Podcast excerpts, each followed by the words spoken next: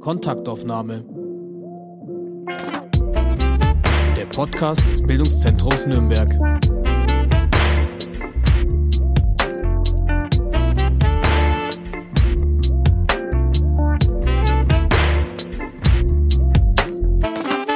So, dann sage ich erstmal herzlich willkommen zu einer neuen Folge des BZ Podcast. Mein Name ist Vera Reising und heute nehme ich Kontakt auf mit Dr. Philipp Bornschlegel. Hallo Philipp. Hallo. Hallo. Jetzt wollte ich eigentlich einen kurzen Überblick über deine Vita geben, aber das ist gar nicht so einfach, habe ich gemerkt. Ich versuche es trotzdem. Also du hast Medizin studiert und hast da schon Aufenthalte in der Schweiz, Norwegen und Nepal hinter dir. Danach hast du deinen Facharzt für Kinder- und Jugendmedizin an der Uniklinik Erlangen gemacht. Und bis 2017 hast du dort in der Neuropädiatrie gearbeitet. Das ist ein Teilgebiet der Pädiatrie für Nervenkrankheiten. Danach warst du eine äh, Zeit lang in Afrika, in Tansania. Dazu kommen wir später noch. Und anschließend, als du wieder in Deutschland warst, hast du dann bei der zentralen Beratungsstelle für Kinder und Jugendliche mit Entwicklungsauffälligkeiten und Behinderungen, kurz die ZEBBEK beim Gesundheitsamt Nürnberg gearbeitet. Die ZEBEK. Die ZEBEK, genau. Und jetzt bist du eigentlich äh, ganz neu, seit Juni auch Bereichsleiter der neuen Abteilung Kinder- und Jugendgesundheit. Da bist du immer noch zuständig für die ZEBEC, zusätzlich jetzt noch für die aufsuchende Gesundheitshilfe, für Zahngesundheitsdienste und für den Aufbau der Hebammenkoordinationsstelle. Genau. Okay. Ja, es wird dann noch nicht fertig. Es geht noch weiter. Du bist auch noch Schularzt in der Bertha von Suttner Schule. Ist eine Schule mit einem Förderzentrum mit dem Förderschwerpunkt körperliche und motorische Entwicklung in Nürnberg. Hier können Kinder ohne Einschränkung und Kinder, die eine Einschränkung haben, eine körperliche Behinderung haben, einfach ihren Schulabschluss machen. Und jetzt, ganz aktuell, bist du auch noch im Corona-Leitungsteam seit März. Du bist ja gar noch nicht so lange bei der Stadt Nürnberg, genau wie ich. Wie bist du denn in diese Aufgabe jetzt hineingerutscht? Also ich bin, ich habe im September am Gesundheitsamt angefangen, nachdem wir im Juli wieder aus Tansania zurückkamen. Mhm. Und da war dann relativ schnell klar, dass der Plan bestand, den Bereich Kinder- und Jugendgesundheit zu teilen. Und ein Bereich sollte der Kinder- und Jugendärztliche Dienst sein, der sehr groß geworden ist durch die steigenden Geburtenraten und die steigende Zahl von Kindern, die Schulreife erlangen in Nürnberg, sodass man gesagt hat, den Teil, wo es eher um präventive Maßnahmen geht, den lagert man aus und dann hatte man mich ausgeschaut als möglichen äh, Bereichsleiter, was natürlich ein äh, anspruchsvoller Wechsel war und ich habe aber gedacht, das wäre doch eine schöne Chance. Okay, hast du dich äh, schon von Afrika aus auf die Stelle beworben oder erst als du hier warst? Ich habe mich tatsächlich schon von Afrika aus okay. beworben und das war insofern spannend, als dass ich der erste Bewerber in der Geschichte der Stadt Nürnberg war, dessen Bewerbungsgespräch per Videokonferenz stattgefunden hat. Ich saß in Tansania, in Lindi, in meinem kleinen Zimmerchen mit wackeliger Internetverbindung und blickte auf einen Bildschirm, auf einen Konferenzraum, wo es so aussah, als wäre ich an die Wand geworfen worden mit Beamer und alle haben an dem Bildschirm, an, also an meinem Blick vorbeigeschaut und nur ab und zu so seitlich auf mich. Das war sehr ungewöhnlich, aber hat scheinbar ganz gut funktioniert. Auch da warst du schon ein bisschen deiner Zeit voraus, oder? Naja, da muss man eher sagen, vielleicht war die Stadt Nürnberg ihrer Zeit hinterher. Ja, okay. Du bist der Kinder- und Jugendarzt. War das schon immer dein Traumberuf? Das definitiv. Okay. Es gibt vielleicht noch einen zweiten Traumberuf, der aber eher träumerisch ist. Das ist der, der Filmregisseur, aber also Dokumentarfilm. Aber ich denke immer, als Kinder- und Jugendarzt muss ich auch den Kindern und den Eltern Informationen rauslocken und die befragen. Und ich habe Einblick in alle Gesellschaftsbereiche. Ich sehe da gar sogar einige Parallelen. Okay. Und wann hast du das so entschieden? War das schon äh, im Gymnasium klar, ich werde Arzt oder? Tatsächlich in den letzten Schuljahren ist mir klar geworden, dass mich die Medizin als Wissenschaft oder als Themengebiet unglaublich interessiert, weil mich interessiert hat, wie der Mensch funktioniert. Okay. Ja. Auf sowohl körperlicher wie geistiger Seite und Medizin fand ich dann einfach spannend. Hm. Dann habe ich im Zivildienst in der Knopfschen Kinderklinik festgestellt, dass das mir schon taugt. Und nachdem ich es viel zu riskant fand, mein Leben abhängig zu machen, ausschließlich von meiner Kreativität, habe ich mich dann für die Medizin entschieden. Okay, die, die Kreativität ist jetzt nur Hobby. Also nur noch. Aber- Ausgleich, Ausgleich. Okay. Wichtiger okay. Ausgleich. Okay, gut. Ja, du bist ja auch Familienvater, hast drei Kinder im Kindergarten und Grundschulalter. Die Situation Familie, Beruf ist nicht immer einfach. Wie geht ihr damit um? Nicht einfach ist äh, eine wunderschöne Untertreibung. Es Gerade jetzt in dieser Zeit. gerade jetzt. Und es war schwierig. In Tansania ging's, als wir dann zurückkamen, war es gerade dabei, wieder gut zu werden. Und dann haben die Schulen geschlossen. Dann ist es wieder schwierig geworden. Also man kann aktuell, es ist unglaublich anstrengend mit drei Kindern, sich von dem Modell Hauptverdiener und an, der andere bleibt zu Hause zu lösen. Das stimmt, ja. Und wenn man das versucht, dann ist das stressig und man muss jede Minute planen. Und wir sind da gerade sehr auf der Suche, wie wir das lösen. Ja, wenn du ein Patentrezept heißt, hast, verrate es mir. Uns geht's ähnlich Dann daheim. schreibe ich ein Buch. Genau. Ja, im Redaktionsteam überlegen wir immer, wen laden wir ein, wer hat interessante Geschichten im Gepäck, wen könnten wir da interviewen. Und ähm, ganz spontan habe ich da über dich gesagt, ähm, das ist ein Typ, der ist in der Welt zu Hause, der ist in Franken daheim. Würdest du zustimmen? Auf jeden Fall. Okay. Bist du im Herzen Franke? Ich bin im Herzen tiefster Franke. Okay. Also Mittelfranke vor allem, muss ich Okay. dazu sagen. Ich habe diese Auseinandersetzung auch äh, verstärkt führen dürfen, weil meine Frau aus Nordrhein-Westfalen kommt. Und ich ähm, für mich das Fränkische vor allem auch der Dialekt ist. Also gerade nachdem wir in Tansania waren, habe ich festgestellt, das Essen ist ganz wichtig, das fränkische Essen und auch vor allem die Vielfalt. Ich habe ja hier nicht nur Bratwürste, sondern auch die ganzen internationalen Gerichte, aber vor allem auch eben Bratwürste und Schäufele. Aber was tatsächlich mir wirklich gefehlt hat und was ich genieße, ist der fränkische Dialekt. Okay. Das ist wunderbar. Gerade das Nürnbergerische ist so eine unglaublich effiziente Sprache. Ja, und die ist auch so ganz anders wie der Umlanddialekt und das Fränkische von weiter hinten. Also das ist ganz was anderes nochmal. Und die ja. Effizienz ist so eindrucksvoll. es ist einfach, ich hatte mal im Studium, musste ich im alten Rathaussaal eine Ausstellung aufbauen und dann war da so ein Pförtner gesessen, in seinem Pförtnerhäusle. Und dann bin ich da hingekommen mit noch studentischen Kollegen und habe dann gesagt, pass auf, hier in einer halben Stunde kommt der und der Transporter, bringt das und das, in einer, eine Stunde später kommt der andere Transporter, bringt das und das, wir würden das dann aufbauen und dann wären wir fertig. Der Pförtner schaut mich an über seine Bildzeitung hinweg, guckt mich an und sagt einfach nur, Ordnung. Was will man denn auch mehr sagen? Da ist alles gesagt, da ist alles drin. Mehr braucht man nicht. Ja, das stimmt. Der Franke beschränkt sich aufs Wesentliche, genau. Was assoziierst du denn mit Nürnberg? Was, an was denkst du als erstes, wenn du an Nürnberg denkst? Ha. Tatsächlich wahrscheinlich schon an Bratwürste, an meine Kindheit und Jugendzeit, an die Altstadt, daran, dass man alles ohne großen Aufwand mit dem Fahrrad oder mit den Öffentlichen erreichen kann, an die grünen Oasen in der Stadt, an die kulturelle Vielfalt. Das ist jetzt doch schon viel, aber das sind so die ersten Okay. Sachen, die einem kommen. Ja, schön. Bist du auch Clubfan? Na, Oder ambivalent? Fußball ist jetzt nicht so in meinem Interessenzentrum. Ich verfolge es Okay. leidend am Rande mit. ja, ja, okay. Warst aber auch erleichtert. Ja, natürlich. Gut. Aber es war halt wieder sehr typisch. Ja. Okay. Ja, du warst ja lange Zeit äh, oder sagen wir mal zwei Jahre mit deiner Familie fernab der Heimat, fernab von Nürnberg, nämlich in Afrika, in Tansania, um ganz genau zu sein. Im Herbst 2016 habt ihr, du und deine Frau nehme ich mal an, die Entscheidung getroffen, beruflich nach Tansania zu gehen. Du hast dort in der Entwicklungsarbeit für Neugeborenenversorgung für die Deutsche Gesellschaft für internationale Zusammenarbeit gearbeitet. Wie kommt man denn auf so eine Idee?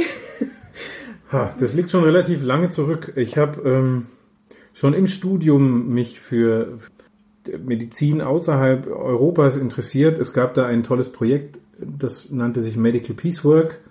Das ging aus von Kollegen aus Nürnberg und Kollegen aus Norwegen, die wollten einen Online, die haben einen Online-Kurs, ein E-Learning-System entwickelt zum Thema Friedensarbeit durch medizinische Tätigkeit. Dahinter steckt ein Konzept, dass man, wenn man in Ländern die medizinische Versorgung verbessert, man dadurch auch automatisch Friedensarbeit macht.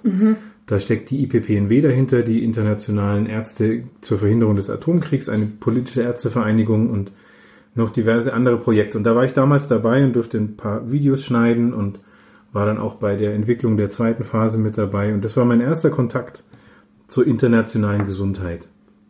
Und das ist dann geblieben. Und ich habe dann mich nach dem Staatsexamen engagiert in der Gesellschaft für Tropenpädiatrie und war dann 2011 auf einem Kongress in Hamburg, der sehr interessant war. Ich habe mich da als frischer Assistenzarzt und frischer Papa sehr klein und unscheinbar gefühlt, habe dann aber trotzdem ein sehr gutes Gespräch geführt mit einem Hamburger Arzt, der auch zwei kleine Kinder habend kurz davor war, nach Tansania auszureisen. Und mhm. Der hat mich sehr fasziniert, weil er da sehr souverän darüber gesprochen hat und aber auch meine Sorgen verstanden hat mit zu diesem Thema. Und mhm. denen habe ich den Kontakt behalten. Er hat dann immer E-Mails geschrieben, Rundmails und hat berichtet aus Tansania und ich bin mit ihm lose in Kontakt geblieben. Dann kam er zurück. Ich habe ihn nochmal getroffen auf einem Intensivkurs Tropenpädiatrie, der auch angeboten wurde. Und dann, wie es der Zufall so wollte, wurde genau seine Nachfolgestelle ausgeschrieben. Ah. Und in dieser Zeit hatten wir schon den Entschluss gefasst, dass wir nach einigen Jahren Erlangen nun auch mal ein bisschen was von der Welt sehen wollten, auch mhm. mit Kindern.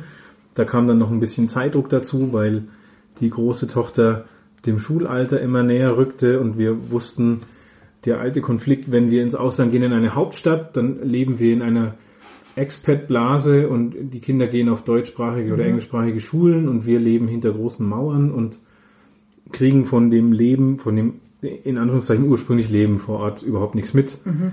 So hat also tatsächlich auch ein bisschen die Zeit gedrückt und dann hat es aber ziemlich genau gepasst vom Timing her.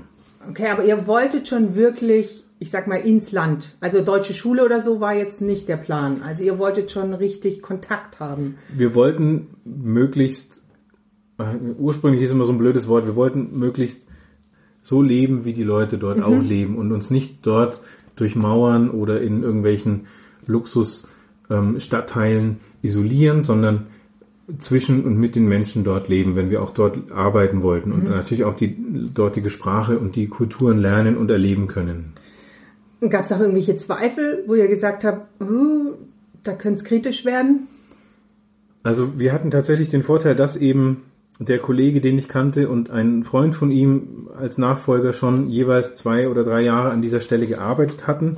Mit denen hatte ich natürlich auch ausführliche Vorgespräche und die konnten zum Beispiel den Punkt Gefahr vor Ort durch Räuber oder Überfälle mhm. konnten die entkräften und auch solche Sachen, dass eben irgendwelche Lebensmittel nicht verfügbar wären oder solche Gefahren konnte entkräftet werden. Natürlich war für uns das Hauptthema tatsächlich die Beschulung oder die Betreuung der Kinder, weil ähm, es gibt dort zwar Kindergärten, aber zum Beispiel Kindertagesstätten oder sowas gibt es da nicht. Mhm. Und wenn man dann drei Kinder hat, einer im Kindertagesstättenalter, einer im Kindergartenalter und einer im Schulalter, ist das natürlich anspruchsvoll, das irgendwie so unter einen Hut zu kriegen und dann eben nicht das gleiche Problem zu haben, was man in Deutschland hatte, dass die Frau zu Hause sitzt und sich um die Kinder kümmert und der Mann früh aus dem Haus geht und abends mhm. wieder heimkommt. Mhm. Okay. Im Frühjahr 2017 begann dann die Vorbereitungsphase für euren Auslandsaufenthalt, das sogenannte Onboarding. Ähm, dazu gehörten Seminare und auch ein, du hast es gerade schon angesprochen, ein Sprachkurs. In deinem Blog hast du geschrieben, diese neue Sprache zu lernen ist für mich wie der erste kleine Blick durch eine Tür. Ich bin gespannt, was noch kommt. Das fand ich total schön, dass du das so geschrieben hast, dass das so der Türöffner war. Und da frage ich dich jetzt ganz direkt, bist du ein gerne Lerner? Lernst du gerne? Ich habe immer so eine gewisse Anfangseuphorie, wenn es darum geht, neue Sachen zu lernen, die leider oft abebbt.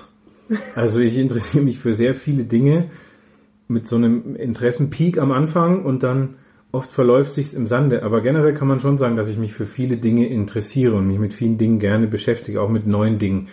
Ich würde jetzt wahrscheinlich aus Langeweile nicht unbedingt mal eben noch mal eine neue Sprache lernen. Aber wenn ich weiß, dass ich mich zwei Jahre da in einem Land mhm. befinde, ist es natürlich, gehört es irgendwie dazu, sich so mit dem Land auseinanderzusetzen, dass dir die Sprache auch dazu gehört.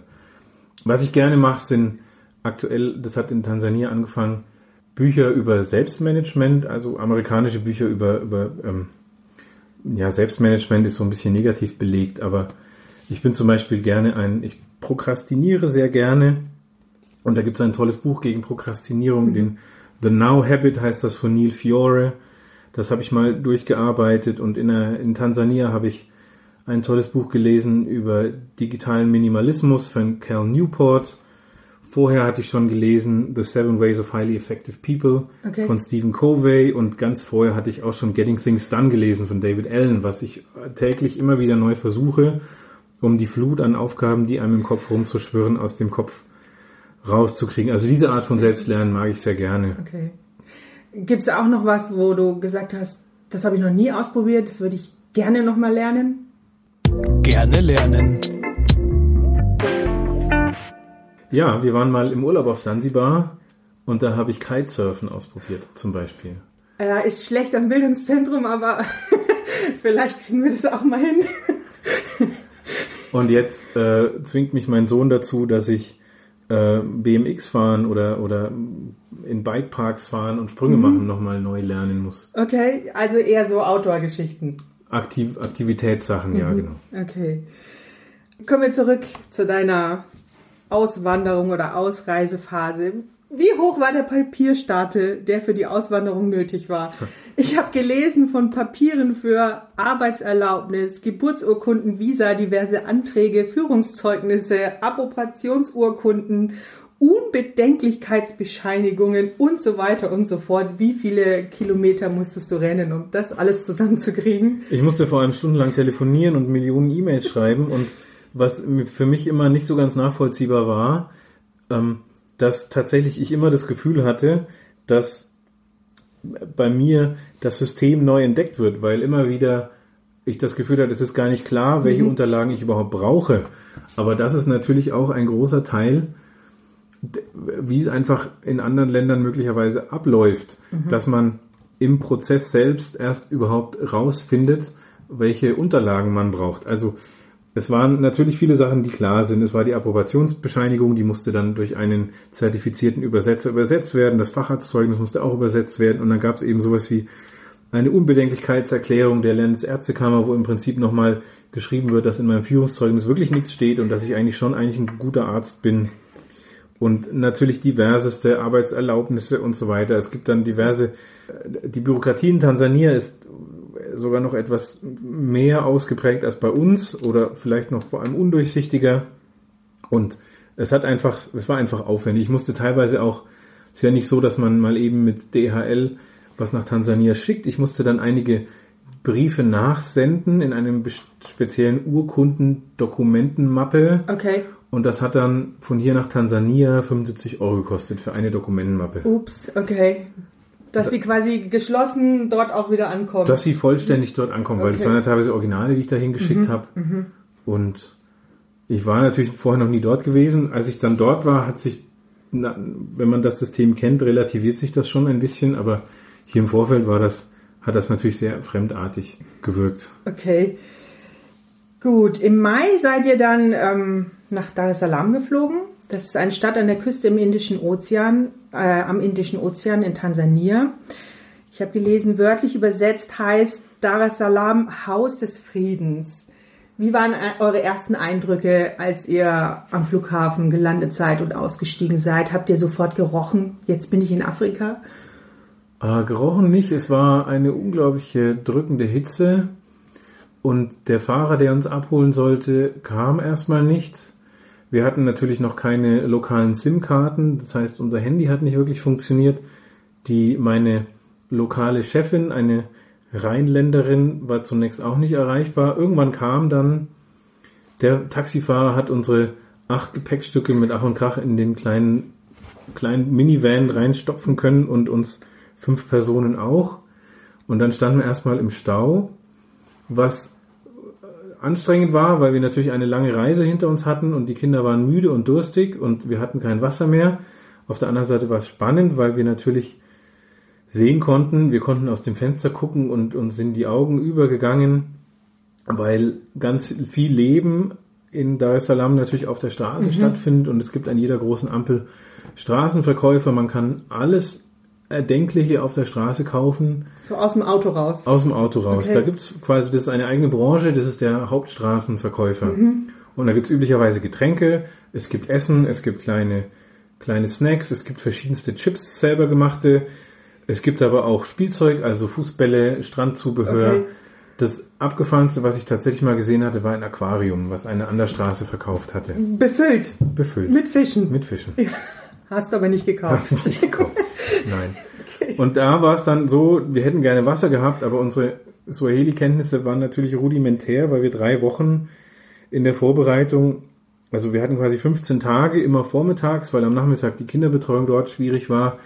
Und wir haben es dann irgendwie geschafft, dass wir uns Wasser bestellen konnten, hatten natürlich kein Geld, wollten den Taxifahrer aber auch nicht um Geld anhauen. Es war kompliziert. Und eigentlich ist es einfach, weil Wasser heißt Maggi und man sagt Maggi Maggi und dann kriegt man Wasser und Okay. dann zahlt man ein paar Schilling dafür. Okay. Aber diese Fahrt hat effektiv, glaube ich, zwei Stunden gedauert und dann sind wir völlig fertig in unserem Haus angekommen, wo wir erstmal wohnen sollten in Dar es Salaam. Genau, das war dann in so einer ehemaligen finnischen Wohngemeinschaft. Ist das richtig? Ich stelle es mir eher wie so ein kleines Dorf vor, wo Entwicklungshelfer und ihre Familien wohnen oder wohnen können.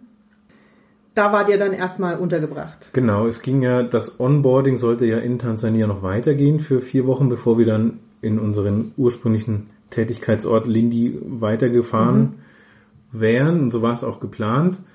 Man muss sich vorstellen, Dar es Salaam ist ein riesiger Moloch. Ich glaube, dreieinhalb Millionen Menschen wohnen da und es gibt eine Halbinsel, die Peninsula. Und auf dieser Halbinsel rotten sich alle westlichen äh, Expat-Familien zusammen. Das heißt, da gibt es dann ein paar Villengegenden und es gibt äh, Casinos und es gibt westliche Supermärkte, wo man auch mal mehr als drei verschiedene Schokoladen kaufen kann und auch Gummibärchen, was es sonst nirgends gibt. Und ganz an der Spitze dieser Peninsula war dieses alte, dieses alte, diese alte finnische Compound. Und da haben zu der Zeit noch drei andere Familien gelebt, zwei davon auch aus dem Entwicklungshelfer-Kontext. Und es war toll, weil es gab in der Mitte einen Pool und einen Volleyballplatz und einen äh, Spielplatz. Die Sauna, die es natürlich auch gab, hat leider nicht mehr funktioniert. Schade. Und von der Architektur her war es tatsächlich so, wie man sich's, wenn man sich die Serie Lost anschaut. Da gibt's ja auch die Others und die leben auf der Nachbarinsel und oder an einem anderen Teil der Insel und haben auch so alte Baracken aus den 60ern, die dann so überwuchert sind. So ungefähr sah es aus. Ich habe mich immer gefühlt wie in Lost. Okay. Mit Urwald und Palmen und alten Gebäuden aus den 60ern. Aber war das dann auch mehr noch so ein Urlaubsfeeling oder war es schon klar, das ist jetzt hier unser neues Leben? Es war leider kein Urlaubsfeeling, weil der ganze Service, der sonst zu einem Urlaub dazugehört, wie äh, eine Bar und ein Restaurant und so, war Roomservice, das gab's alles nicht. Ähm, wir hatten dann da ein, ein Haus und leider, die, dieser Compound gehörte der Regierung und es gab einige Häuser, die bewohnt waren und es gab viele Häuser, die schon ein bisschen verfallen waren und der Bedarf war scheinbar nicht so da, dass die gefüllt wurden und unser Haus war in einem okayischen Zustand. Es gab ähm, einen, eine bestückte Küche Okay. mit einem Gasherd und mit einem Gasofen und mit fließend Wasser und mit einem Kühlschrank. Das war gut. Es gab auch Betten, aber wir hatten Gottlob zum Beispiel Moskitonetze selber dabei, die haben wir dann fummelig aufgehängt und sonst gab es nicht viel. Das heißt, wir mussten dann erstmal zum Supermarkt und Essen kaufen und überhaupt mal sich da einfinden und so rauszufinden, wo gibt's Essen, Ja. wo gibt's fertiges Essen, wo gibt's was, wie können wir uns das selber kochen. Das hat schon eine Zeit lang gedauert Das glaube ich, ja. wir hatten jetzt natürlich in unseren acht Köfferchen auch nicht viel Kinderspielzeug dabei. Wir hatten Gottlob eine Tasche mit Büchern und einer Kugelbahn, einer Plastikkugelbahn zum Zusammenstecken. Und dann hieß das also, dass die Kinder auf dem Compound äh, rumgefahren sind und den erforscht haben und mit der Kugelbahn gespielt haben. Und das, im Pool waren. Genau, und im Pool waren. Okay. Ja, aber für die Kinder sind ja wahrscheinlich so die ganz normalen Eindrücke schon so überwältigend. Haben die ihr Spielzeug vermisst? Nein, Nicht wirklich, nein, oder? haben sie nicht. Nee. Und da gab es dann halt zum Beispiel auch solche Sachen wie großartige Regenschauer, wenn es dann draußen 28 Grad hat und dann ist über 10 Minuten kommen dann literweise Wasser runter. Da sind die Kinder dann auch tatsächlich draußen rumgesprungen und haben sich gefreut. Ja, klar. Warum auch nicht? Ja. Genau. Also das war quasi nochmal so eine Art Vorbereitungsphase, aber diesmal im Land. Genau, Und dann seid ihr weitergereist nach Lindy. genau. Das ist eine kleine Küstenstadt, sogar mit Flughafen am Lindy Bay am Indischen Ozean. Hat ungefähr 43.000 Einwohner. Ja, so wie Schwabach habe ich geschaut. Und wie wart ihr dort untergebracht? Also den Flughafen muss ich leider relativieren. Der wird. Lindy war in den 1910er Jahren der Regierungshauptort für Deutsch-Ostafrika. Aus dieser Zeit stammt auch noch der Flughafen, der dann, nachdem die Deutschen wieder abgezogen sind, gab es ja eine brit britische Besetzung bis in die 60er Jahre. Und da gab es da vor allem diese Sisal. Sisal. Genau. Also im Rahmen der britischen Besatzung wurde dann vor allem der Flughafen von Lindy genutzt, weil es dort ganz viele Sisal-Plantagen gab und natürlich Corosho, also ähm, Cashewnüsse. Und dadurch wurde der Flughafen genutzt. Aber seit den 70er Jahren ist der eigentlich kaum in Betrieb. Ab und zu landet mal eine Regierungsmaschine, wenn irgendein Regierungsvertreter zu Besuch ist. Aber wir mussten immer nach Mtwara, das ist die Nachbarstadt, eineinhalb Autostunden entfernt, ein Stückchen mehr nach Süden, fast schon an der Grenze zu Mosambik. Und der Flughafen wird regelmäßig von Dar es Salaam angeflogen. Okay. Und die Flugstrecke Mtwara, Dar es Salaam habe ich in- und auswendig gekannt. Es war eine Stunde Flugzeit und das bin ich relativ häufig geflogen. okay. Du hast gefragt, wie wir dort untergebracht wurden. Und also wir am Anfang hatten, waren wir uns noch kurz unsicher, weil es gab ein Haus, das Entwicklungshelferhaus, das war ein bisschen abseits vom Stadtkern Lindy. Und wir waren am Anfang ein bisschen unsicher, weil wir hätten natürlich gerne mittendrin gewohnt. Und da immer so sieben Kilometer mit dem Auto rein und rausfahren, hat uns genervt. Wir hatten auch Räder dabei, aber das war meistens zu heiß, um wirklich morgens diese sieben Kilometer zu fahren. Ich habe das insgesamt, glaube ich, fünfmal gemacht.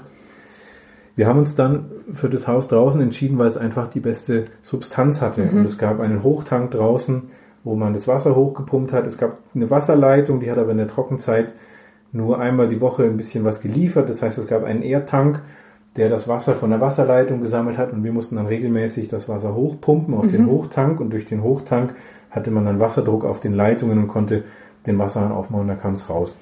Das war am Anfang herausfordernd, weil wir oft Stromausfall hatten und dann keinen Strom hatten, um Wasser in den Hochtank zu pumpen. Ach so, das habt ihr nicht mit so einem Benzingenerator gemacht? Nein, nein, nein, da gab es Nee, okay. äh, ein, aber wir hatten dann eine, es gab eine Solaranlage, aber der Transformator für die Solaranlage war kaputt und den haben wir am Anfang reparieren lassen wollen. Dann ging es nach Dar es Salaam, war dann da wochenlang, kam dann zurück und beim ersten Anmachen ist er wieder explodiert. Dann musste ich wieder mit der GIZ verhandeln und dann haben wir irgendwie einen neuen, also es hat ungefähr ein Dreivierteljahr gedauert, bis wir neue Batterien und diese Solaranlage funktionierend hatten. Okay. Aber dann lief Wasser und dann lief Strom Ja. und dann war es eigentlich gut.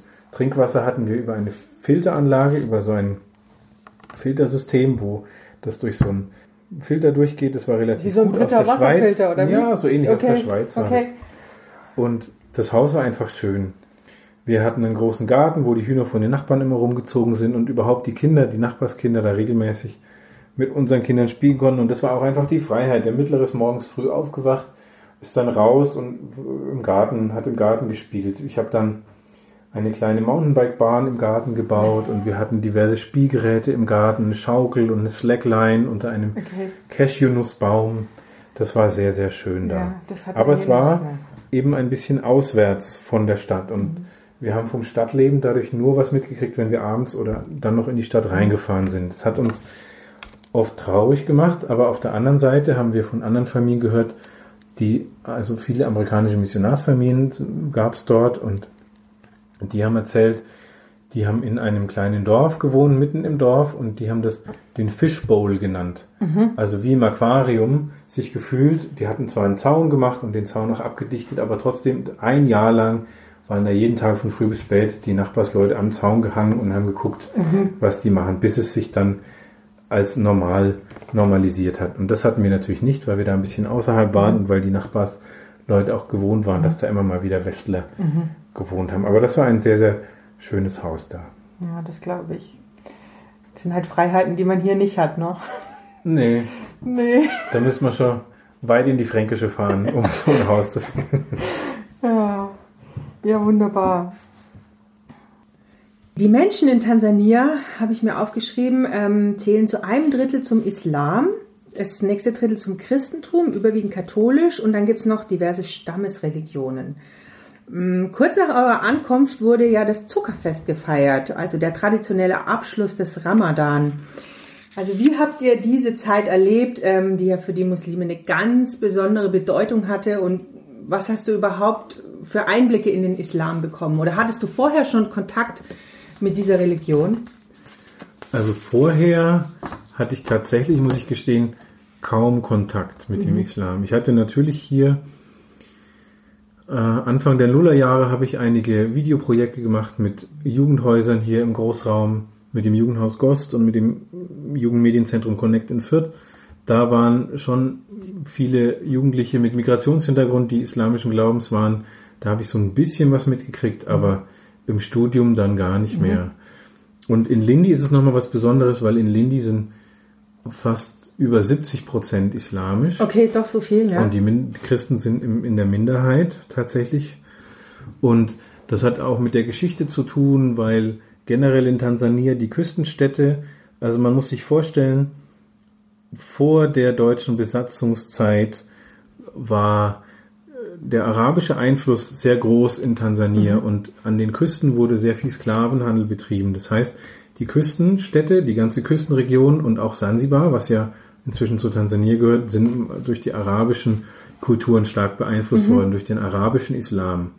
Und die, äh, das Christentum, die vor allem europäischen Missionare sind dann, weil sie wussten, die Küsten sind schon von, vom arabischen Einfluss abgedeckt, sind dann eher ins Landesinnere. Das heißt, man findet im Landesinneren viele christliche Zentren und auch immer noch katholische Klöster. Auch bei uns in der Nähe war eins, Ndanda, ein richtiges katholisches Kloster, Kloster von immer noch südbayerischen Nonnen bewohnt. Mhm. Auch sehr spannend. Aber an der Küste ist es vor allem der Islam, der überwiegt. Und da ist es eine interessante Mischung, weil es gibt relativ strenge islamische Regeln. Also wirklich der Ramadan wird sehr konsequent durchgezogen. Auch bei 30 Grad wird mhm. den ganzen Tag gearbeitet und kein Tropfen Wasser getrunken, was ich mhm. enorm eindrucksvoll fand und dann dafür abends, wenn die Sonne unterging, der Vorteil war, dass immer um Punkt 6.30 Uhr die Sonne weg war.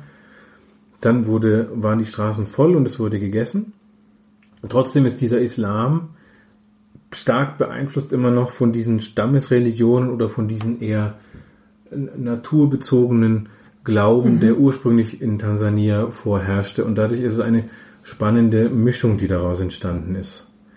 Und auf der anderen Seite gab es in den 50er, 60er Jahren einige, eine, eine große indische Gruppe, die auch in, an den Küstenstädten gelebt haben. In, in Lindi waren es über 10.000 Inder, die dann da viel Handel betrieben haben. Das heißt, man kann in Lindi tatsächlich erleben, dass Christentum in der Minderheit und der Islam und auch Hinduismus völlig parallel zueinander in Frieden koexistieren. Okay. Es werden alle Feste irgendwie doch gemeinsam gefeiert. Es gibt den Hindu-Tempel neben der Moschee, dann gibt es oben auf dem Hügel die christliche Kirche und man geht überall hin und man toleriert es einfach gemeinsam. Das habe ich so noch nirgendwo anders erlebt. Ja, das ist schön, so sollte es eigentlich sein.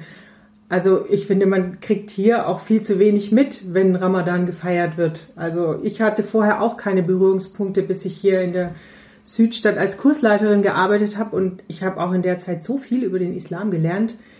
Ja, man sieht aber auch einfach wieder, wie unterschiedlich Religionen doch in den Regionen gelebt werden. Mhm. Und ich habe alle dort beteiligten Religionen in dieser Region als sehr, sehr tolerant erlebt. Man hat sich gerne ausgetauscht, hat erzählt, wie man wie es mhm. für sich selber ist. Der Islam dort war schon eher patriarchalisch geprägt. Wir haben eine sehr gute dann Freundin, die dort sehr viel für uns organisiert hat, die ist dann nach einem Jahr, haben wir erlebt, wie sie verheiratet wurde. Mhm. Und da war es tatsächlich so, dass der Ehemann oder der zukünftige Ehemann ihren Bruder gefragt hat. Mhm. Und ihr Bruder hat dann über diese Hochzeit entschieden und hat auch den islamischen Ehevertrag unterschrieben. Da war ich dann in der Moschee mit dabei, als dann der, der, die Ehe beschlossen wurde. Mhm. Da war aber, das war eine tolle Hochzeit mit super geschmückter Frau. Da haben sich alle getroffen und in, in dem kleinen Haus und drumrum. Und plötzlich, wie durch ein unsichtbares Signal, sind alle Männer Richtung Moschee gegangen. Ich bin dann mitspaziert. Dann wurde da der Ehevertrag unterschrieben. Es wurde gefeiert. Dann kam man zurück und dann wurde gegessen. Auch strikt getrennt. Frauen im Haus, Männer draußen. Das wurde dann schon aufgelockert und dann gab's, dann wurde gefeiert wie sonst auch immer. Aber es war schon irgendwie getrennt, aber auch irgendwie nicht so getrennt, dass man sich nicht gemocht hat, sondern es war, war halt ein Ritual, was man halt gemacht hat und dann ging es wieder normal weiter. Ja, okay.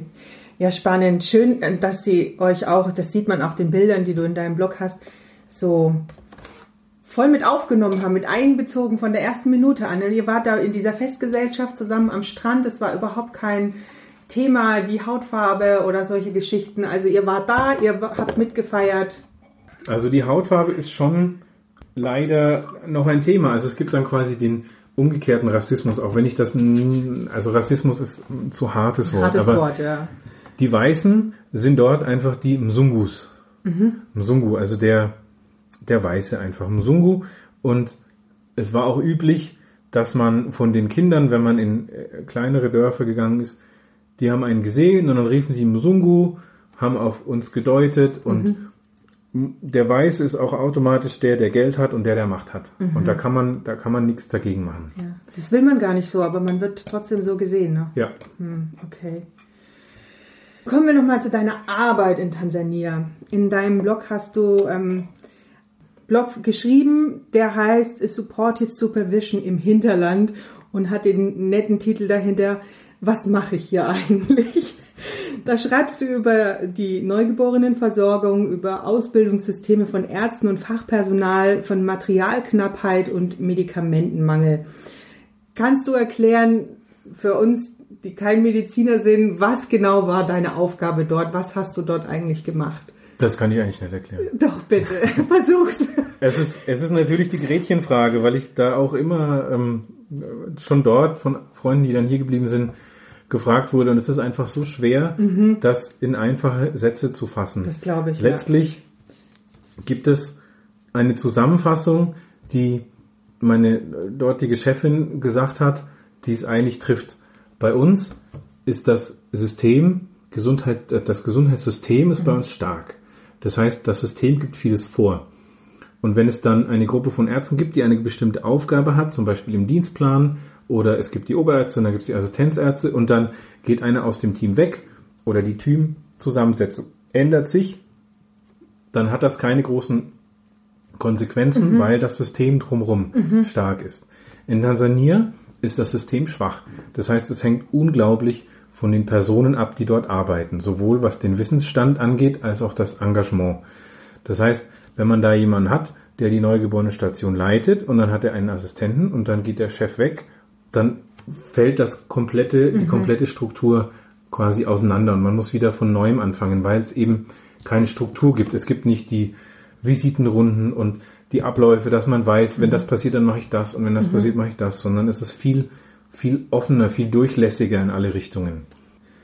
Das Fachpersonal ist natürlich auf einem ganz, ganz anderen Ausbildungsstandard, hat auch einen ganz anderen Bezahlstandard und hat damit auch ein ganz anderes Verhältnis zur Arbeit. Das ist schwer zu beschreiben und kann man jetzt, geht eigentlich wirklich, sprengt den Rahmen leider. Generell kann man sagen, es ist ein gewisses System, was vorhanden ist und meine Aufgabe war es zu gucken, was an dem System läuft gut, was an dem System läuft schlecht, wie kann ich mit den vorhandenen Ressourcen sowohl materiell als auch fachlich, wissenschaftlich die Abläufe und die Strukturen so verbessern und so nachhaltig Wissen in dieses System bringen, dass es nachhaltig bleibt und dass dieses System weiter verbessert wird, auch wenn ich weg bin. Das ist dieses Schwerpunkt der Nachhaltigkeit ist natürlich was, was die GITS sich ganz vorne auf die Fahnen geschrieben hat, aber es ist ja auch sinnvoll. Das grenzt ja diese Arbeit auch von diesen Hilfseinsätzen mit Ärzte ohne Grenzen ab. Bei Ärzte ohne Grenzen gehe ich in ein Flüchtlingslager, arbeite acht Monate, mache chirurgische Tätigkeiten und dann gehe ich wieder weg. Da bleibt nichts außer dem, was ich gemacht habe. Hier ist es ein anderer Ansatz. Da geht es schon darum, zu gucken, was im System ist vorhanden, was ich gut weiterentwickeln kann und was ist was, was ich vielleicht wechseln kann. Und das ist auch gerade die Herausforderung, weil ich kann da nicht einfach mein deutsches Denken anwenden und kann sagen, so, also in Deutschland, wir müssen das besser, wir machen das jetzt so wie bei uns daheim, sondern ich muss genau gucken, wie sind denn hier die Strukturen, die gesellschaftlichen Strukturen, die kulturellen Strukturen, die Ausbildungsstrukturen, die Finanzierungsstrukturen. Es gibt dann auch immer wieder, das war ein Regierungskrankenhaus und da wurden dann immer wieder plötzlich Leute abgezogen und neue Leute kamen dazu. Das heißt, man musste irgendwie das so installieren, dass das Wissen personenunabhängig dort bleibt. Und das ist natürlich eine unglaubliche Herausforderung. Ja, das glaube ich, weil man ja hat ja auch nicht die Ressourcen, die wir hier haben. Also wahrscheinlich scheitert es manchmal schon an so banalen Dingen wie Medikamenten, Material. Ja, Medikamente gibt es natürlich verschiedenste Hilfssysteme, die da sich um die Medikamente kümmern. Aber zum Beispiel mein Vorvorgänger, den ich in Hamburg kennengelernt hatte, mhm. der hat, der war als allererstes dort und der hat dann erstmal drei Monate alles beobachtet und hat herausgefunden, dass die Neugeborenen dort erst nach vier Wochen einen Namen bekommen, weil die Neugeborenensterblichkeit so hoch war, dass man erstmal die vier Wochen wartet und dann guckt, schafft es das Neugeborene und dann kriegt es erst einen Namen. Das heißt, die ersten vier Wochen heißt das Baby dann Baby of Majuma oder mhm. Baby of Hamisa und dann war es auch so, es gab keine dezidierte Neugeborene-Station, sondern der Schwerpunkt lag auf der Mutter. Wenn die Mutter geboren hat, kam sie auf die Wochenstation. Alle haben sich um die Mutter gekümmert und das Baby war halt so mit dabei. Aber das Baby wurde nicht regelmäßig untersucht. Es wurde sich selten aktiv darum gekümmert zu gucken, trinkt das Baby, mhm. hat das Baby Gelbsucht, hat das Baby vielleicht Fieber und eine Neugeboreneninfektion gar nicht. Okay. Und das hat er dann rausgefunden und hat dann eine, ein Triage-System entwickelt, also eine, eine Art Checkliste, wo man nach vier Stunden nach der Geburt, zehn Stunden nach der Geburt und 48 Stunden nach der Geburt ungefähr abhaken musste. Mhm. Man musste gewisse Tests machen bei dem Baby, die Rekapitalisierungszeit zum Beispiel vom, von den Fingern, um zu gucken, ob die Durchblutung passt. Oder man hat Fieber gemessen oder man hat sich die Haut angeschaut, geguckt, hat das Baby Gelbsucht und trinkt das Baby und hat es dann angekreuzt und da gab es ein Farbcodesystem, wenn es grün war, war alles okay. Wenn es gelb war, ist es in die engere Überwachung gekommen und wurde dann nicht mehr nur in diesen drei Momenten überwacht, sondern häufiger. Mhm. Und wenn es rot war, dann wurde es auf die damals neu geschaffene Neugeborene-Station gebracht, wo es dann noch engmaschiger überwacht wurde. Und Neugeborene-Station heißt jetzt nicht wie bei uns Neugeborene-Station, sondern Neugeborene-Station heißt eigener Raum.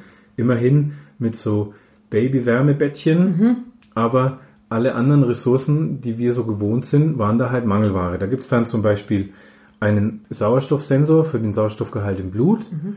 Da gibt es dann zwei und die haben dann jeweils ein Kabel und wenn das Kabel kaputt geht, weil halt ein Kabelbruch ist, dann gibt es kein Ersatzkabel. Dann wird das ganze Sauerstoffgerät, Messgerät nicht mehr, kann nicht mehr verwendet werden. Okay. Und es gibt immerhin auch Sauerstoff, den man den Kindern geben kann, den Neugeborenen, aber das ist nicht wie bei uns aus der Wand, kommt der konzentrierte Sauerstoff, sondern das ist dann ein Raumluft-Sauerstoffkonzentrator. Eine Maschine, die dann so vor sich hin wummert und die aus der Raumluft den Sauerstoff konzentriert und dann über einen Schlauch rauspustet. Die müsste dann regelmäßig gewartet werden, da müssten regelmäßig die Filter ausgetauscht werden und genau diese Regelmäßigkeit, die fehlt in diesem System. Genauso wie bei den Pulsmessgeräten, die gehen einfach häufig kaputt, weil sie nicht gewartet werden, weil es kein, keine Wartungsstruktur gibt. Und das Preventive Maintenance Konzept. Das ist auch ein Riesenteil gewesen, der in diesem Projekt dabei war. Schon seit mehreren Jahren wird versucht, das irgendwie zu etablieren, aber dann werden Leute ausgebildet in diesem Maintenance-System, aber die werden dann wieder ausgetauscht und gehen woanders hin. Und es ist einfach, es fehlt an Struktur, um solche Ideen dann einfach im System zu behalten. Auch wenn man einen Schritt nach vorne geht oder zurückgeht und sich anguckt, warum so viele Kinder eine neugeborenen Asphyxie, also neugeborenen ähm, bei der Geburt einen Sauerstoffmangel erleiden. Das liegt dann zum Beispiel daran, dass bei der Geburt, bei der Austreibungsphase die Überwachung durch die Hebammen oder durch die Krankenschwestern nicht so ist, wie wir es hier gewöhnt sind. Es gibt keine Wehenschreiber, das heißt, es wird alles händisch gemacht. Dann sind meistens mehr als genügend Mütter, die gerade gleichzeitig in der Austreibungsphase sind. Und dann kommt es oft vor, dass es dann zu Obstructed Labor oder Prolonged Labor kommt und dann steckt das Kind irgendwo und dann kommt es zu einem sekundären Kaiserschnitt und dann haben die Kinder schon den Sauerstoffmangel. Und da hat man auch versucht, verschiedenste Konzepte einzupflegen, wie man dieses Labor Monitoring, dieses die Wehenüberwachung besser gestalten kann. Aber gehen die Frauen überhaupt in die Klinik zum Gebären oder? Ja, also das hat schon die letzten zehn Jahre deutlich zugenommen. Es war 2010, als dieses Projekt begonnen hat, war die Krankenhausgeburtsrate ungefähr bei 55 bis 60 Prozent und jetzt ist sie bei über 80 Prozent. Okay. Und die Hebammenbegleitung ist normal oder Standard oder? Nein, es fehlt halt einfach an Personal und es gibt auch die dezidierte Hebamme, wie es bei uns gibt, gibt es nicht wirklich. Das machen dann Krankenschwestern, manche haben dann so eine Weiterausbildung, aber so eine Begleitung, wie wir sie kennen, mit gemeinsamem Atmen, das gibt's da nicht. Das ist da auch wieder kulturell so, dass die Frau bei der Geburt eigentlich für unsere Verhältnisse aus unserem Blick sehr alleine gelassen wird. Okay, okay.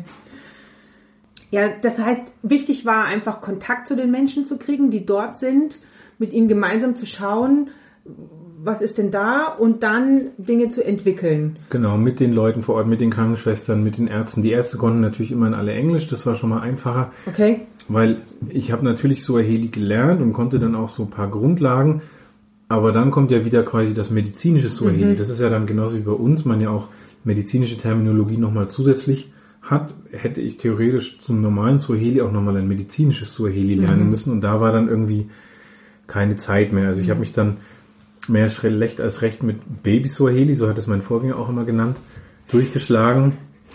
Und das hat aber eigentlich auch funktioniert. Und ich hatte ja nicht nur, in Lindi gab es ein sogenanntes Regional Referral Krankenhaus, was quasi ein Krankenhaus war mit der Idee, dass es schon spezialisiert ist und dass die District Krankenhäuser ihre komplizierten Fälle zu uns referen, also verlegen konnten. Und dann war ich in der ganzen Region Lindi noch für die fünf weiteren District-Krankenhäuser zuständig, wo es dann auch darum ging, dass ich regelmäßig in die Krankenhäuser gefahren bin mit einem Fahrer und einem riesigen, nicht riesigen, mit einem massiven Jeep, weil die Straßen auch teilweise nur Sandpisten waren.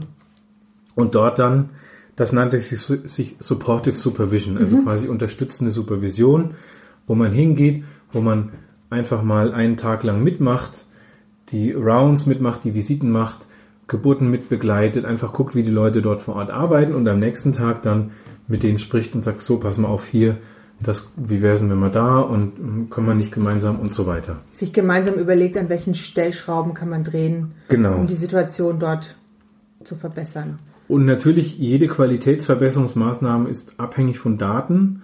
Und Daten ist ein großes Highlight. Dort gibt es riesige Geburtsbücher und Bücher und Zettelwirtschaft. Und ich hatte dann auch immer so Checklisten und war dann auch immer vertieft und habe auch stundenlang die Daten abgeschrieben und abgezählt. Also mir die letzten drei, das war immer so alle drei Monate bin ich dahin und dann musste ich die letzten drei Monate durchgehen. Wie viele normale Geburten hatte ich, wie viele Kaiserschnitte hatte ich, wie viele Babys, die da geboren wurden, hatten einen initialen Abgar, einen 5 Minuten Abgar, also den zweiten Abgar, der unter sieben war. Und dann wurde das irgendwo in eine Statistik eingepflegt, wobei das natürlich sehr fehleranfällig war. Alles analog. Alles analog. Also wäre die Digitalisierung, die ja hier in Deutschland eher so ein heikles Thema ist in der Medizin, für Tansania ein, ein Gewinn? Das wäre ein enormer Gewinn und das ist auch jetzt in der aktuellen Projektphase, die jetzt Anfang dieses Jahres begonnen hat, die quasi die Nachfolgeprojektphase von meinem Projekt ist, ist der Schwerpunkt auch Digitalisierung. Das Bundesministerium für Entwicklungshilfe hat sich die Digitalisierung als zentralen Punkt auf die Fahnen geschrieben und auch in Tansania, auch in der Medizin heißt es jetzt, man versucht digitale Patientenmanagement und Krankenhausmanagementsysteme zu etablieren. Das ist natürlich unglaublich zwiespältig, weil es tatsächlich schwer zu vermitteln ist oder auch schwer zu verstehen ist, dass ich jetzt in ein Krankenhaus, wo es an Überwachungsgeräten, wo es an Medizin, wo es an Verbrauchsmaterialien mangelt, dass ich da jetzt erstmal einen Computer hinstelle und mich darum kümmere, dass der Computer regelmäßig Strom hat, Ja. dass der auch noch eine Netzwerkverbindung hat, damit er seine Daten übermittelt. Das ist schwer zu verstehen, aber ich finde es trotzdem sinnvoll, weil man nicht nur den zur Datenübermittlung nutzen kann und man hat dann auch mal eine, eine gute Patientenhistorie, wo man dann sagen kann, der Patient wurde begonnen, die Behandlung wurde begonnen im Distriktkrankenhaus, dann wurde er verlegt ins Referral-Krankenhaus und digital seine bisherige Verlaufsgeschichte wird auch mitgeschickt. Also Und dann bisher war es quasi so, er hat äh, einen Zettel mit Notizen gekriegt und ist ins andere Krankenhaus und der Arzt hat wieder von vorne angefangen. Wenn überhaupt. Oder es gab einen Referral Note, also eine Verlegungsnotiz. Aber da ist dann halt auch schon wieder das Problem, diese Vorlage hat irgendwann irgendwann jemand ver- entworfen und dann wurde die irgendwann kopiert und dann verschwindet halt die Vorlage auch irgendwann und dann gibt's halt die Referral Note nicht mehr, weil es halt einfach das System schwach ist. okay. Und da würde die Digitalisierung sicherlich große Fortschritte bringen, auch was die Telemedizin betrifft, dass man gemeinsam Fälle diskutiert mit Experten. Und da gab es auch schon in der Zeit, wo ich dort war, große Fortschritte. Es gibt die Pädiatrische Gesellschaft Tansania, PAT, Pediatric Association of Tanzania, und die haben als Zaubermittel WhatsApp-Gruppen entdeckt. Also das haben wir dann auch dort etabliert. Es gibt eine spezielle WhatsApp-Gruppe für Neugeborene und es gibt eine WhatsApp-Gruppe für Gynäkologen, wo jetzt Lindy-spezifisch ähm, die verschiedenen Distriktkrankenhäuser, die Ärzte drin sind und aber auch aus der Ressalam Fachärzte, die in den jeweiligen Vereinigungen sind, die den, die ganze Kommunikation mithören. Und dann ist es oft so gewesen, dass das jetzt als Forum genutzt wird, um komplizierte Fälle zu schildern. Da schickt dann eine zum Beispiel aus dem Distriktkrankenhaus Niangao, sagt, guck mal, ich habe hier die Geburt, da ist das und das, was soll ich denn machen? Oder ein anderer schickt, ich habe die das Rezept für die für die angereicherte Nahrung verlegt. Wie macht man die denn? Und Plumpy-Nut zum Beispiel. Es gibt Plumpy-Nut, das ist so ein Nahrungsergänzungsmittel. Okay. Wenn das fehlt, dann kann man es irgendwie anders nach WHO-Rezept zusammen basteln. Und sowas wird dann über WhatsApp-Gruppen ausgetauscht. Quasi ganz einfache Telemedizin. Und auch Fotos. Also es gibt den Pathograph, das ist so, ein, so eine Methode, wie man den Wehenverlauf in der Austreibungsphase dokumentiert. Und dann guckt man, wo ist das Köpfchen, wie weit ist der Muttermund geöffnet, wie ist der Blutdruck bei der Mutter, wie oft kommen die Wehen. Und dann kann man das auf einen Blick sehen. Und der wird dann abfotografiert und wird dann über die WhatsApp verschickt und dann sagt man, hier, guck mal, ich bin da und jetzt bei der letzten Kontrolle war das, was soll ich denn machen? Und dann wird es diskutiert. WhatsApp, ne? Was soll man sagen? WhatsApp, Je- ja. Jeder Datenschützer würde sich hier die Hände über den Kopf zusammenschlagen, aber dort wäre es ist einfach eine gute Art und Weise, in Kontakt zu treten. Ich denke, wäre das auch was für Menschen, die quasi weit weg von jeglicher medizinischer Versorgung leben? Haben die Menschen Handys? Könnten sie so auch Kontakt aufnehmen zu Fachpersonal? Die Handyverteilung ist unglaublich, hat unglaublich zugenommen die letzten zehn Jahre, auch weil die Netzabdeckung besser geworden ist und die Preise günstiger geworden sind. Und es gibt auch von vielen Entwicklungsorganisationen gibt es unterstützende Mobile Health Apps, die dann zum Beispiel, da gibt es viele Pro Pilotprojekte in den Nachbarländern, also in Kenia gibt es viel und in Botswana, wo man die Vorsorge und die Nachsorge in Apps packt. Also zum Beispiel die Schwangerenbegleitung. Da gibt es dann eine App und dann registriert sich die Frau und sagt, okay, ich habe da und da Geburtstermin und dann kriegt sie Erinnerungen an die Vorsorgetermine, dann kriegt sie Erinnerungen, sie soll ihr Gewicht eintragen und so weiter und das wird appmäßig unterstützt. Oder auch, wenn man kein Smartphone hat, SMS-basiert. Also die Leute über das Handy zu erreichen und andersrum auch, dass sie in Kontakt treten mit Fachpersonal, ist ein großes, eine vielversprechende Möglichkeiten. Okay. Deine Arbeit in Tansania, die war ja begleitet von vielen Dingen, die nicht vorhersehbar sind, von Unsicherheiten, von Unabwägbarkeiten. Haben dir diese Erfahrungen auch geholfen bei deiner jetzigen Aufgabe im Corona-Leitungsteam? Ich denke einfach, die Situation ist ja ähnlich. Man hat keine, ähm, wie soll ich sagen, man hat keine Erfahrungswerte, auf die man sich berufen kann oder wenig. Hilft dir das, dass du so flexibel mit Situationen umgehen kannst, äh, wo es jetzt noch keine Patentlösung vorab gibt? Also ich habe oft schon scherzhaft gesagt, dass die Corona-Krise Parallelen zu der Arbeit in Tansania hat, weil man ein, eine völlig neue Situation mit verfügbaren Ressourcen neu gestalten muss. Genau, das meine ich ja. Das war auch das, was ich im Corona-Leitungsteam am Anfang gemacht habe. Ich habe geguckt, was muss man beim Kontaktpersonenmanagement machen und was braucht es für Strukturen, um das so weit zu institutionalisieren, dass es effizient gestaltet werden kann. Und wir hatten am Anfang, Kontaktpersonenmanagement heißt ja, dass ein Indexfall gemeldet wird, dann muss dieser Indexfall angerufen werden, in Quarantäne gesetzt werden und dann muss man rausfinden, wer waren seine Kontaktpersonen in der Zeit, in der er schon infektiös war. Und dann müssen diese Kontaktpersonen angerufen und auch in Quarantäne gesetzt werden. Durch diese Methode glaube ich persönlich, dass wir in Deutschland die Zahlen so niedrig halten mhm. konnten, weil das ein unglaublich effektives, effizientes System ist. Aber es ist aufwendig und es braucht eine, eine gute Struktur dahinter. Am Anfang, als ich ins Leitungsteam kam, hatten wir in Nürnberg 14 Fälle mhm. und die waren auf 10 Excel-Dateien verteilt. Ah, okay.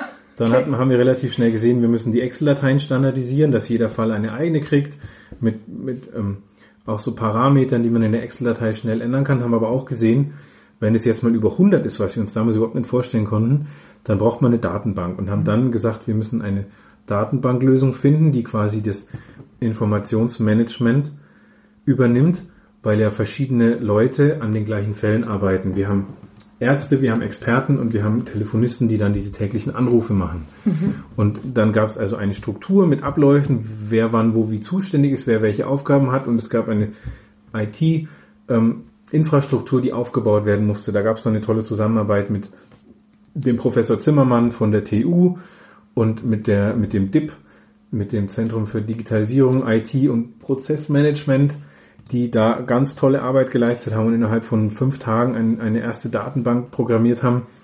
Und da konnte ich genau das machen, was wir in Tansania gemacht haben. Mhm. Ablaufdiagramme zeichnen mhm. und überlegen, wie man da die Kommunikation untereinander verbessern kann. Und ich glaube, das hat auch gut funktioniert. Wir hatten jetzt ja über 1000 Fälle. Wir haben in den letzten, seit Anfang März haben wir insgesamt über 55.000 Anrufe gemacht. Das kann man jetzt durch die Datenbank alles wunderbar auslesen und wir hätten das bei Weitem nicht geschafft, wenn wir nicht von Anfang an da eine gute Struktur gefunden hätten. Mhm. Ja, Gott sei Dank haben wir hier die Mittel, um so eine Struktur aufzubauen. Das war wahrscheinlich in Tansania das größere Problem. Ja, hier gibt es genug PCs in den verschiedenen Räumen. Und WLAN und Stromversorgung bricht nicht ab zwischendurch. Ja, wir konnten einfach die 140 Mitarbeiter vom Gesundheitsamt, die vorher alle schön in ihren Sachgebieten, in ihren Fachbereichen schön getrennt waren, das war auch toll. Die haben dann plötzlich alle ein riesiges, agiles Team gebildet mhm. mit verschiedenen mhm. Zuständigkeiten und es gab das Abstrichteam und es gab die, die die Anordnung gemacht haben. Das war eine, eine ganz tolle, äh, agile und auch kreative Dynamik, die auch ganz neues Teamwork entstehen hat lassen. Und es ist jetzt, finde ich, die Herausforderung, wie man diese, diese Dynamik, mhm. dieses, diese Bewegung, wie man das ja. einfach beibehält. Ja. Wenn jetzt auch der Routinebetrieb, der jetzt ja auch wieder zu 80, 90 Prozent angelaufen ist, dass die Leute zwar in ihren Bereichen wieder sind, aber trotzdem man, man dieses gemeinsame Arbeiten wiederfindet. Und das ist auch in diesem, es ist ja immer noch ein Amt, das heißt der Gesundheitsamt, und das da beizubehalten, ist eine große Herausforderung. Ja, und das Gefühl aufrechtzuerhalten, man war der Teil von etwas sehr Wichtigen. Also eine, eine sehr wichtige Aufgabe hat man da ja aus, ausgeführt. Ja, ja, und das Corona ist ja leider auch noch nicht zu Ende und es wird sicherlich ja was heißt sicherlich, es kann gut sein, dass es jetzt im September dann nochmal die zweite Welle gibt, auf die alle noch warten und dann wird es wieder von vorne losgehen. Aber dann haben wir immerhin schon Abläufe und Strukturen, auf die wir zurückgreifen können. Aber generell bist du schon so ein Typ, der sich gern Herausforderungen stellt, oder? Ja, muss man mit drei Kindern ja auch sagen. Und äh, gibt es auch mal so Situationen, wo du an deine Grenzen kommst? Also sowohl in Tansania als auch hier, wo du sagst, uff, jetzt weiß ich nicht mehr weiter? Ja, ja. Auf jeden Fall. Also ich habe Gottlob im Studium schon durch intensiven Kontakt mit der Medizinethik viel reflektieren können und habe immer mir dadurch Wege suchen können, mich rauszuziehen. Mhm. Und es war in Tansania ein paar Mal so, dass ich, es war nicht oft, aber es war ein paar Mal so, dass ich mich wirklich rausgezogen habe, wenn ich gemerkt habe, okay, das Frühchen hat jetzt über die letzten drei Tage einfach mal nur 20 Prozent von der Nahrung bekommen, die es eigentlich hätte bekommen können mhm. und ist jetzt quasi dabei zu sterben, weil es einfach zu wenig war und dann merke ich, dass das mich schon einfach sehr ärgert und ich aber dann gleichzeitig das den Leuten auch nicht übel nehmen kann, weil das ganze System und das ganze, die ganze Vorgeschichte da ist und dann bin ich einfach traurig und ziehe mich dann irgendwie raus. Mhm. Wie schöpfst du dann wieder Kraft in solchen Momenten? Oh, da ist ein gewisser Grundoptimismus da und auch einfach so eine Freude an der Welt an sich vielleicht. Okay. Und deine Familie gibt dir auch Kraft dann? Natürlich die Familie ja. und also wenn ich heimkomme, ich schaffe es tatsächlich, habe es eigentlich fast immer geschafft, dann, wenn ich heimkomme, irgendwie die Arbeit hinter mir zu lassen. Das ist jetzt erst mit der Leitungsstelle schwierig geworden, weil einfach so viel Verantwortung und auch zeitliche Verfügbarkeit da ist. Aber da muss ich jetzt auch mich wieder ranhalten und sagen, mhm. wenn ich zu Hause bin und durch die Tür gehe, dann lasse ich das alles hinter mir und dann geht's um andere Sachen wieder. Und dann freue ich mich über die Freude meiner Kinder, die sich freuen, mich zu sehen. Genau daraus schöpft man dann wieder Kraft. Ja. ja. Ich habe gelesen, dass die ganzen großen Organisationen, du hast vorhin schon angesprochen, Ärzte ohne Grenzen, Save the Children und wie sie alle heißen, gerade ziemlich Alarm schlagen über die Lage in Afrika, weil die ganzen Lieferketten zusammengebrochen sind, weil keine Hilfsgüter mehr ins Land kommen, Medikamente fehlen, Impfungen können nicht durchgeführt werden und das sind alles Folgen der Corona-Pandemie die wir ja hier, wie du schon sagtest, ganz gut im Griff haben, aber in Afrika, glaube ich, ganz anders abläuft. Sie sprechen sogar schon von einer Pandemie des Hungers als Folge von der Pandemie, die Corona gebracht hat. Hast du noch Kontakte aktuell nach Tansania und wie ist die Lage dort vor Ort? Ich habe ganz sporadisch, wir haben aktuell ganz sporadisch äh, Kontakte. Wir haben, meine Frau hat da noch ein Stoffprojekt aufgebaut und zu den Leuten vom Stoffprojekt haben wir Kontakt und da ist es zum Beispiel so gewesen, dass von unserer besten Freundin dort, wo ich vorhin über die Hochzeit berichtet habe, da ist zum Beispiel vor zwei Monaten der Mann gestorben. Mhm. Vermutlich nicht an Corona, aber trotzdem hat uns das unglaublich traurig gemacht, weil wir einfach wissen, dass das da jetzt diese Frau, die so stark ist und so eigenwillig jetzt trotzdem wieder alleine dasteht. Mhm.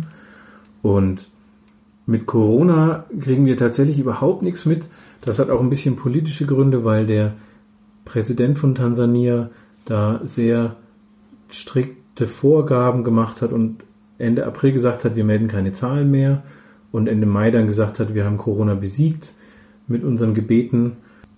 Ähm, deswegen ist das ein, ein heikles Thema tatsächlich. Ah, okay. Und ich kriege leider wenig mit. Nein. Aber ich habe auch aktuell tatsächlich gerade die letzten vier Monate absolut keine Zeit gehabt. Okay.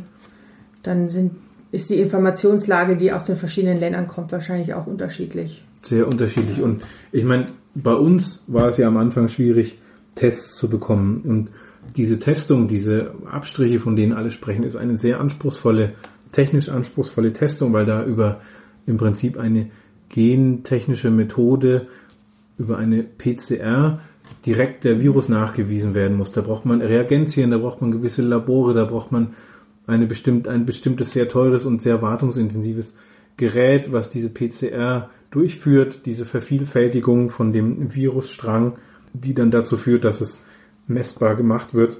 Und ich glaube, dass in vielen afrikanischen Ländern, wenn überhaupt, das nur in den jeweiligen Hauptstädten zur Verfügung steht mhm. und die ganzen Umländer, die ganzen bäuerlichen, ruralen Regionen da überhaupt keine Zahlen liefern können, weil einfach die Testungen so schwer zu erreichen sind. Fehlt dir da manchmal auch das Verständnis für die, sag ich mal, für das Gemecker der Leute hier? Ich muss Maske tragen, ich muss Abstand halten und in Afrika sieht die Situation ganz anders aus. Die Menschen haben da ganz existenzielle Ängste. Auch da muss man gar nicht nach Afrika gucken, um, um Unverständnis zu haben für die, für die Gegendemos. Also ich erinnere mich noch, es gab ja in Nürnberg diesen diesen unsäglichen Aufstand an der Lorenzkirche. Mhm. Und wenn ich mir denke, wenn die Leute schon auf die Straße gehen, weil sie das Gefühl haben, dass ihre individuelle Freiheit nur darin beraubt wird, dass sie in den öffentlichen Verkehrsmitteln eine Maske tragen müssen, da, das kann ich einfach nicht nachvollziehen. Ja, okay. das, da hört es für mich auf. Ich kann verstehen, dass man eine, jetzt ist sie ja so en vogue, eine gewisse Systemkritik hat und denkt, dass man da irgendwie bevormundet wird, das kann man machen. Da kommt man dann gleich in den Bereich der Impfgegner und der ähm, Verschwörungstheoretiker. Verschwörungstheoretiker. und das ist einfach so, dass, glaube ich, durch die sozialen Netzwerke da viel neue Dynamik einfach durch die Verbreitung von äh, Halbwahrheiten möglich ist.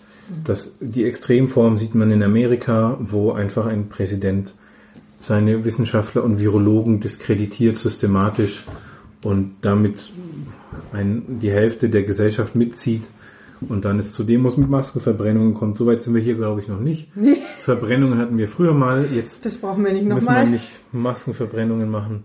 Ich denke, was mich daran einfach stört, ist, dass ich finde, da fehlt einfach ein gewisses Gemeinwohlverständnis. Es mag natürlich sein, dass ich keine Lust habe, für mich eine Maske aufzusetzen, aber ich setze die ja nicht nur für mich aus, sondern ich setze die ja für das Gemeinwohl in Anführungszeichen auf. Und da kann man sich ja diesem schweren Schicksal sicherlich mal beugen. Zumal es ja nur zeitlich begrenzt ist und andere Menschen ihr Leben lang in prekären Verhältnissen leben müssen und überhaupt keine Chance haben, da wieder rauszukommen oder überhaupt diese Welt mal hinter sich zu lassen. Ja, das stimmt. Ich finde einfach, man, es ist immer schwierig, jetzt, wo ich da äh, in Tansania gelebt habe, ist es natürlich einfach zu sagen, Mensch, wieso regt ihr euch hier alle in Deutschland mhm. über so Kleinigkeiten auf? In Tansania die Leute, die haben es doch viel schlechter. Das ist ein bisschen so, wie, ich habe das mal gelesen, das hat jemand den, das evangelische schlechte Gewissen genannt, wenn man nicht aufessen wollte und dann die Mutter gesagt hat, jetzt ist dein Teller leer, die afrikanischen Kinder würden sich freuen über den Rest. Und das finde ich aber ein, eine gefährliche Reaktion, weil wir sind hier in unserem Kulturkreis und wir sollten innerhalb dieses Kulturkreises ein Verständnis finden. Und da fehlt es mir schon auch daran, dass man einfach mal wertschätzt, was man hier überhaupt an Luxus hat. Mhm. Aber diesen, diese Wertschätzung sollte man finden, ohne jetzt auf die Drittweltländer gucken zu müssen, mhm. sondern in, in sich. Das wäre sehr schön. Mhm. Was war eigentlich emotional anstrengender? Der Aufbruch in diesen neuen Lebensabschnitt oder der Kulturschock in der Heimat, als ihr zurückgekommen seid? Also ich habe oft gelesen, dass die Menschen, die ins Ausland geschickt werden, gut vorbereitet werden, aber schlecht nachbereitet. Wie ging es euch damit? Also wir haben uns, als es dann losging mit der Rückreiseplanung, viel beschäftigt mit diesem Reverse Culture Shock. Mhm. Und irgendwie ist danach, direkt danach so viel passiert, dass noch gar nicht, ich habe das Gefühl, wir hatten noch keine Zeit, einen Schock zu haben. Einen Schock zu haben. Weil als wir zurückkamen, hatten wir eigentlich gedacht, wir machen zwei Monate, wir sortieren uns zwei Monate und dann fange ich wieder an zu arbeiten und dann fängt irgendwann meine Frau an zu arbeiten.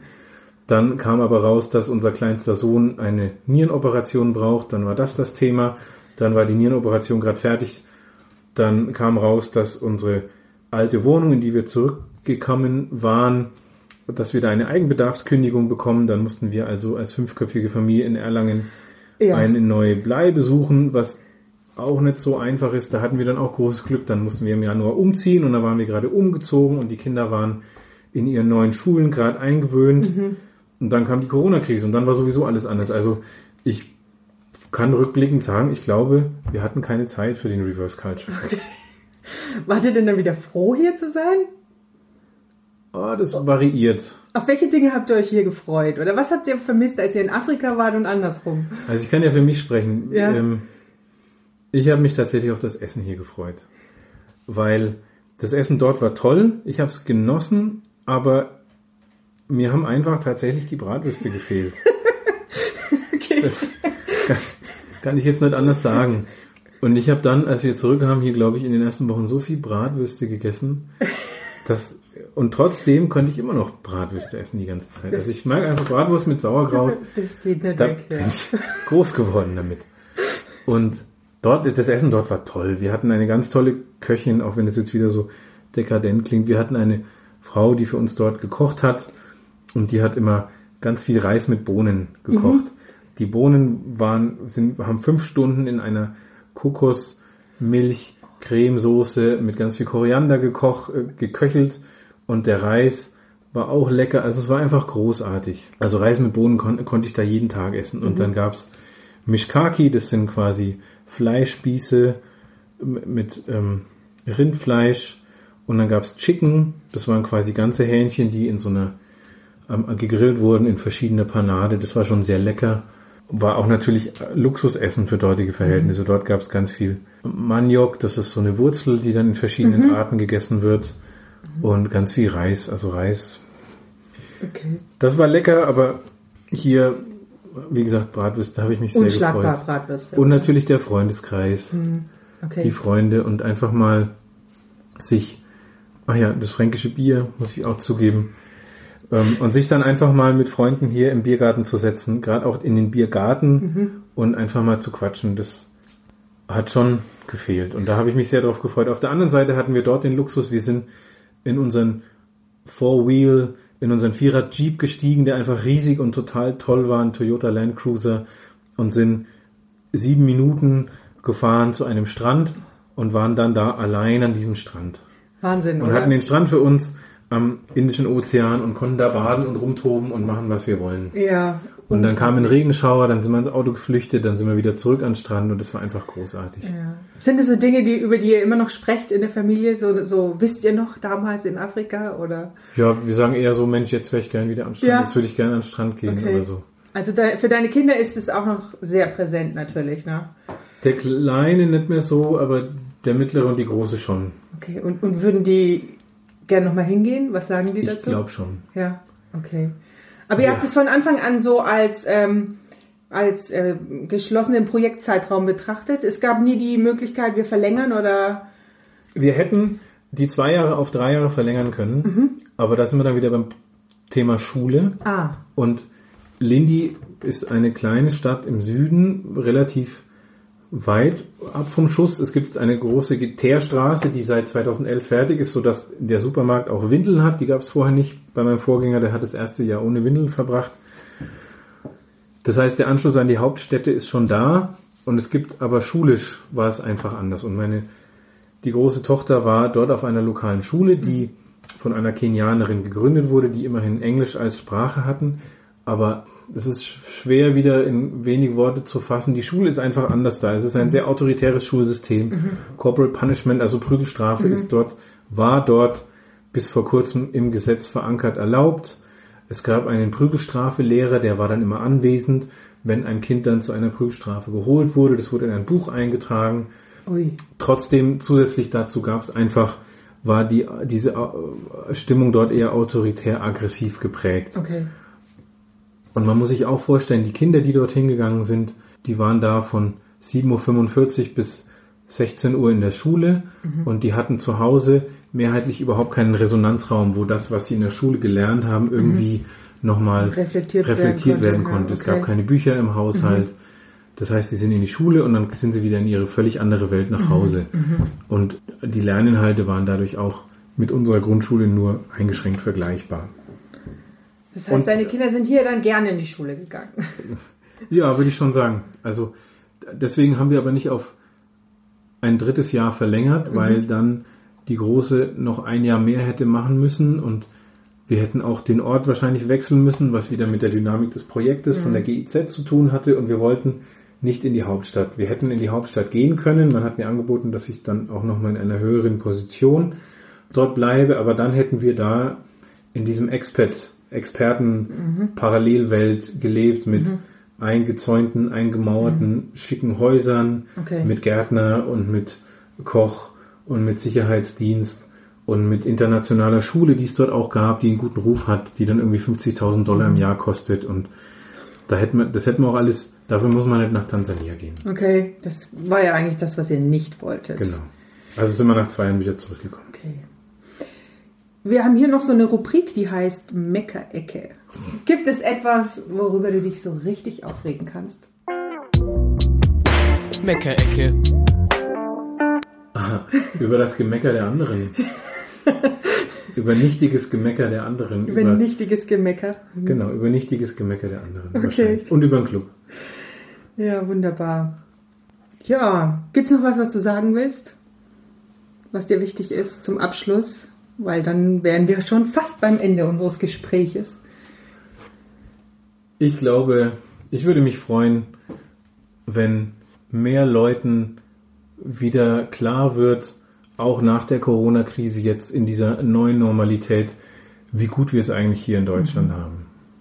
Und wie, wie gut wir hier eigentlich leben können, trotz der kleinen Probleme, die es hier gibt, oder trotz der vielen Probleme, die es hier gibt, dass es eigentlich ein ganz im philosophischen Sinne gutes Leben ist, was wir hier haben können.